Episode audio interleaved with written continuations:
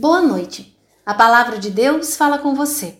Eu sou a pastora Ramona Elizabeth Weissheimer, pastora da Igreja Evangélica de Confissão Luterana no Brasil, atuando na paróquia de Rolândia. A palavra de hoje nos diz: Meus filhinhos, o nosso amor não deve ser somente de palavras e de conversa, deve ser um amor verdadeiro, que se mostra por meio de ações. Primeira carta de João, capítulo 3, versículo 18.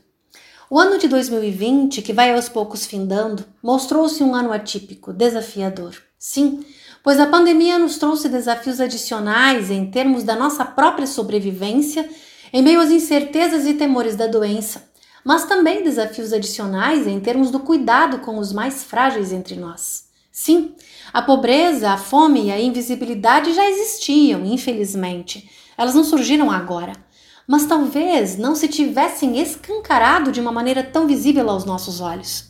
E nós somos convidados mais uma vez a colocar mãos à obra, não de maneira apenas pontual, mas fazer do cuidado algo cotidiano. E descobrimos que é possível fazer mais do que clicar likes ou lágrimas nas redes sociais.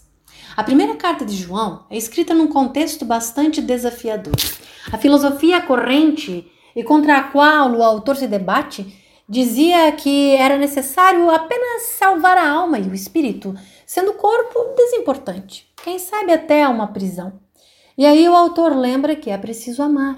Sim, amar, como nós somos amados. Amar porque somos amados. Sabemos o que é o amor porque Cristo deu a sua própria vida em favor de nós. O nosso amor é resposta ao amor que já foi recebido. Não precisamos conquistar o amor de Deus a cotoveladas, porque Ele mesmo nos deu, por amor. Somos livres para cuidar, como nos dizia o antigo tema do ano. Então, cuidemos.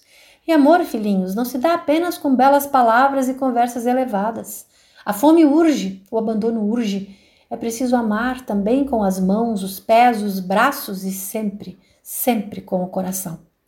Fé e amor andam juntos. A fé não é concorrente do amor ou das boas obras mas é o fundamento a partir do qual a pessoa que reconhece a graça de Deus age em relação a outras pessoas. Na época de Lutero, a grande preocupação das pessoas era a realização de obras para alcançar a salvação, merecer o céu. Hoje parece que o nosso problema é o oposto: falta de cuidado, faltam boas obras de amor. O individualismo cresce também onde o amor deveria crescer. Por isto, queridos e queridas, que também as nossas mãos respondam ao amor com que primeiro fomos amados por Deus sem merecimento nosso, e se estendam a tantos que anseiam por descanso e por pão.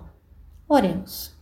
Senhor, que o canto que encanta nos faça refletir e transforme os nossos corações. Que estou fazendo se sou cristão? Se Cristo deu-me o seu perdão? Há muitos pobres sem lar, sem pão, há muitas vidas sem salvação. Meu Cristo veio para nos remir, o homem todo, sem dividir, não só a alma do mal salvar, também o corpo ressuscitar. Ensina-nos, Senhor, a amar de corpo, alma e coração. Amém.